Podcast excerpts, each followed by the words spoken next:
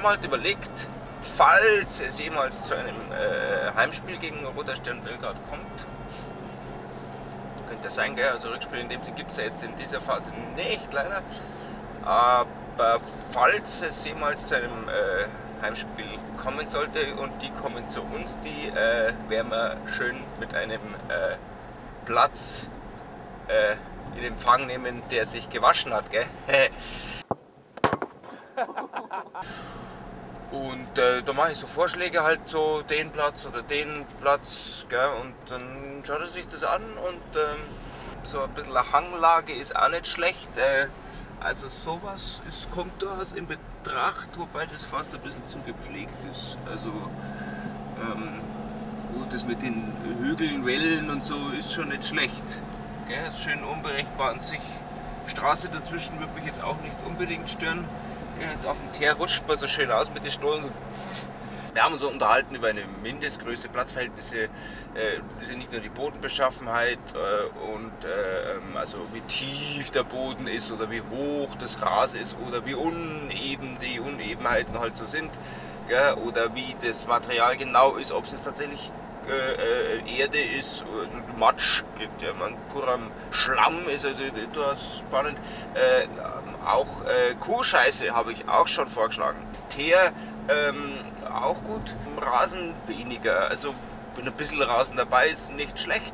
Abmähte äh, Maisfelder sind ähm, kommt der Van Bommel nicht so mit klar. Moor äh, ist auch äh, äh, nicht schlecht.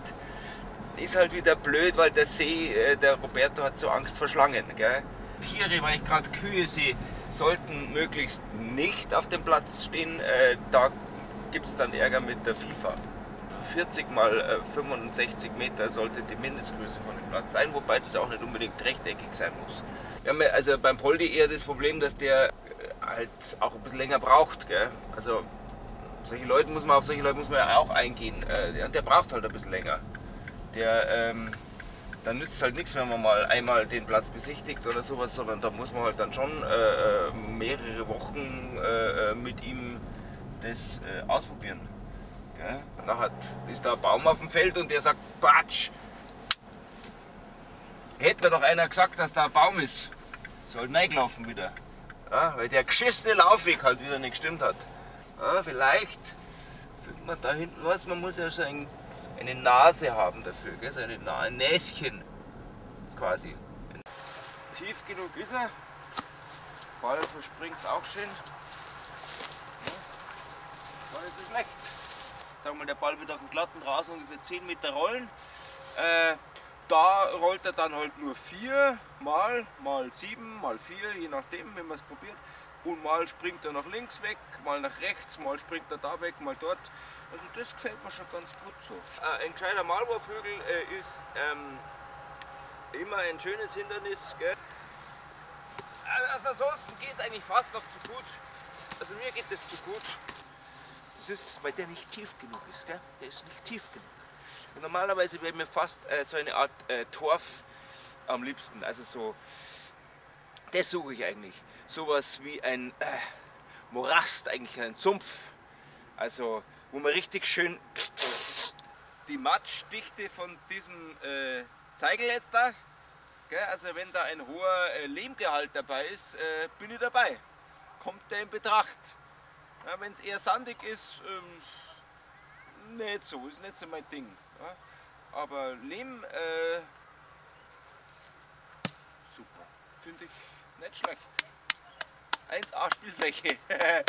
Und wenn der Ball äh, weit im Schilf äh, verschwindet, gell, haben wir halt, vielleicht wenn wir gerade führen, äh, blöderweise keinen zweiten. Gell, dann wird er erst einmal eine Viertelstunde gesucht. Oh, was auch schön ist, ein kleiner Bach auf der Seite.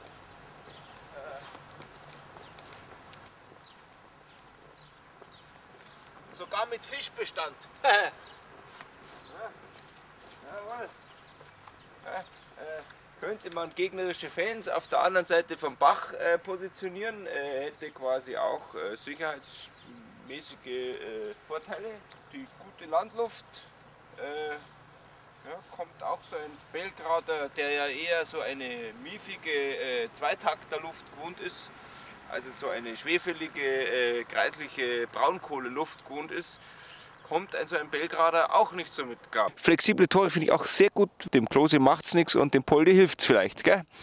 Außerdem kann man auch je nach Spielverlauf äh, ähm, zum Beispiel einfach wechseln. Man könnte jetzt die Tore einfach über den Zaun schmeißen und da drüben weiterspielen. Äh, Wasserleitungen sind auch schon verlegt für die Duschen später. Äh, also das ist alles da. Ja, Schlage ich dem Uli mal vor den Platz. Kann man ja Tribünen aufbauen da, so für 40.000 Leute.